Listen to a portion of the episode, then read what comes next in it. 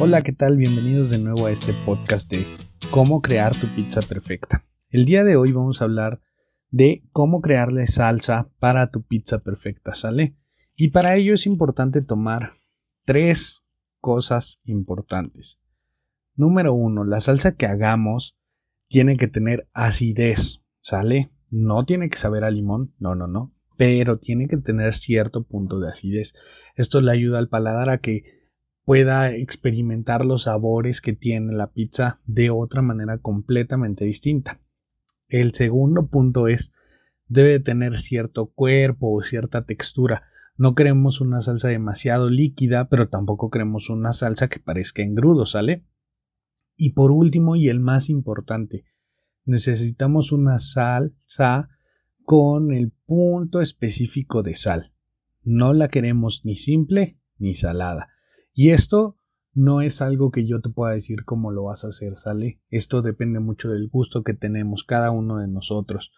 Eh, a lo mejor a algunos nos gustan las palomitas con mantequilla, a lo mejor a algunos nos gustan las palomitas naturales, a lo mejor a algunos nos gustan picantes. Entonces, como no sé cuál es tu gusto, tú eres el único que puede decidir qué tanta sal va a necesitar esta salsa.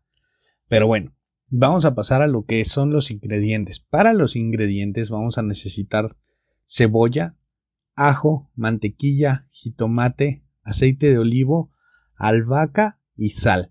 Va a ser una salsa muy tradicional, muy sencilla y con un sabor muy marcado, ¿sale? Aquí lo importante que queremos es que el sabor del jitomate resalte junto con los toques del ajo y la albahaca. La albahaca nos va a dar esa parte fresquecita a la hora de comernos esa pizza y, saber el y tener el sabor herbal, ¿sale? Entonces, van a ser unos dos o tres jitomates medianos por un cuarto de cebolla, ¿sale?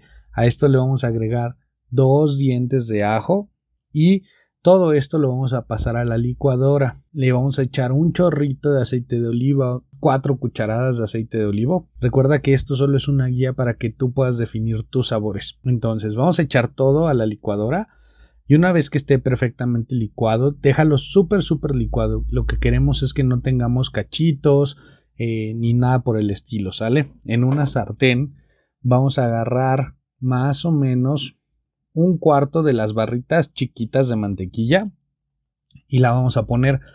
Un consejo que te puedo dar es antes de que tú pongas la mantequilla en el sartén, coloca un chorrito de aceite. Esto va a hacer que la mantequilla tarde muchísimo más en quemarse y entonces nuestra preparación no va a tener un sabor con la mantequilla quemada. Aunque déjame te digo que para algunas cosas ese sabor de la mantequilla quemadita sabe delicioso. Pero bueno, ese no es el caso por el día de hoy.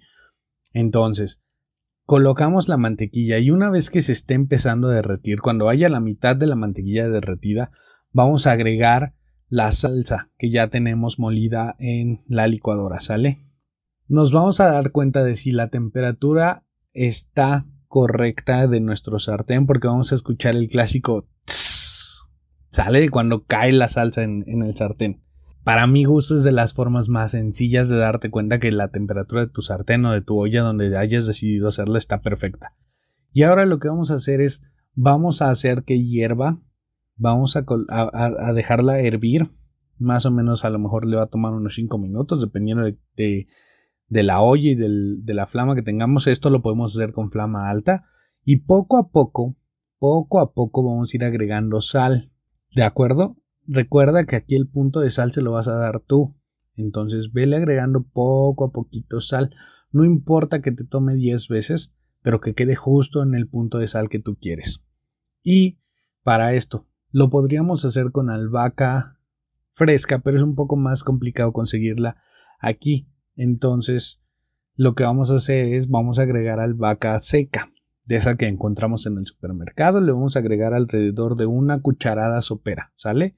Una cucharada sopera y una vez que se la agregamos, la mezclamos tantito y la dejamos reposar, que hierva nuestra salsa y en cuanto empiece a hervir, lo que vamos a hacer es la vamos a bajar la, la temperatura y la vamos a dejar en fuego bajo. Queremos hacer que esta salsa se ponga un poquito más espesa, queremos que tenga esa consistencia, ¿sale?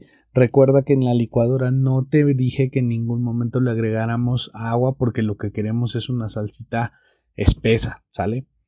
Entonces vamos a dejar que la salsa tome cierto cuerpo y poco a poco la vamos a ir probando.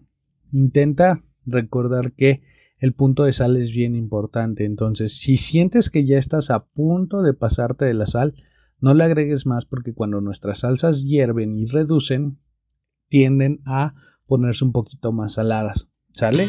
Esta es la manera que yo sigo para crear mi salsa perfecta. Así que me dio mucho gusto estar con ustedes el día de hoy y nos vemos la próxima.